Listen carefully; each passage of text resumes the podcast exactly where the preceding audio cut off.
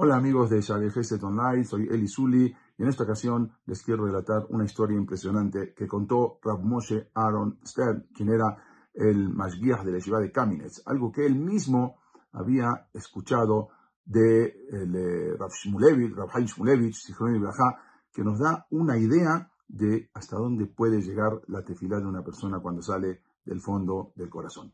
Esta historia sucedió durante la Guerra de los Seis Días, en el año 5727, que era el año 1967, durante que sabía toda la yeshiva, la yeshiva de Mir, se habían refugiado en el Miklat, en el refugio que estaba en el segundo sótano de la yeshiva de Mir. Mientras todos estaban en ese momento aterrorizados y temían que fueran a caer algunas bombas en el techo de la yeshiva, algo que verdaderamente sí ocurrió, porque luego cuando terminó la, cuando terminó la guerra de los seis días, eh, revisaron y había en el, en el azotea de la yeshiva, en el techo de la yeshiva, encontraron tres grandes bombas que no habían hecho explosión. Después de que acabó la guerra de los seis días, contó Rafael Simulevich a toda la yeshiva lo que verdaderamente había sucedido. Rafael Simulevich se paró en la teba donde estaban en toda la yeshiva y ahí él les dijo, ¿acaso ¿Acaso ustedes piensan que por nuestro sejud, acaso ustedes piensan que por nuestro mérito toda la yeshiva de Mir se salvó? Sepan que no, que para nada no fue por nuestros méritos. Yo les voy a relatar, le dijo Rafael Shmulevich, yo les voy a contar por el sejud de quién toda la yeshiva de Mir se salvó de esas bombas. Entonces, les contó, en ese momento vino a la yeshiva una vecina a pedir refugio porque en su casa no tenía refugio y nos pidió si podía refugiarse con nosotros. Claro que sí, les contestamos. Entonces en ese momento ella vino, era una mujer muy joven, vino con sus hijos, cinco pequeños hijos que tenía, el cual el más grande solamente tenía siete años. No es difícil comprender, era una mujer auná, una mujer que había sido abandonada, no es difícil comprender la amargura de esa pobre mujer cuando su marido la abandonó en esa situación, sin proporcionarle ninguna manutención, sin ningún soporte, sin ninguna ayuda, y nunca más se supo acerca de su marido.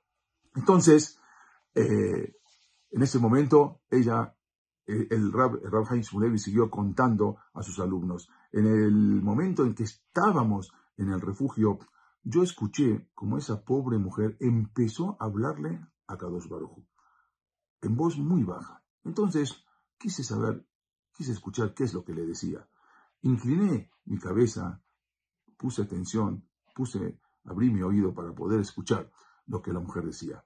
Y dijo así, Olam, yo estoy segura que Beyom Adim, Beamishpat, en el día del juicio final, yo tengo el sejud de reclamarle a mi esposo, ya que él me abandonó y me dejó aguná con cinco pequeños y débiles hijos. Entonces, comencé a trabajar como empleada doméstica para poder limpiar casas y así poder obtener, aunque sea algo mínimo indispensable, para poder mantener a mis hijos.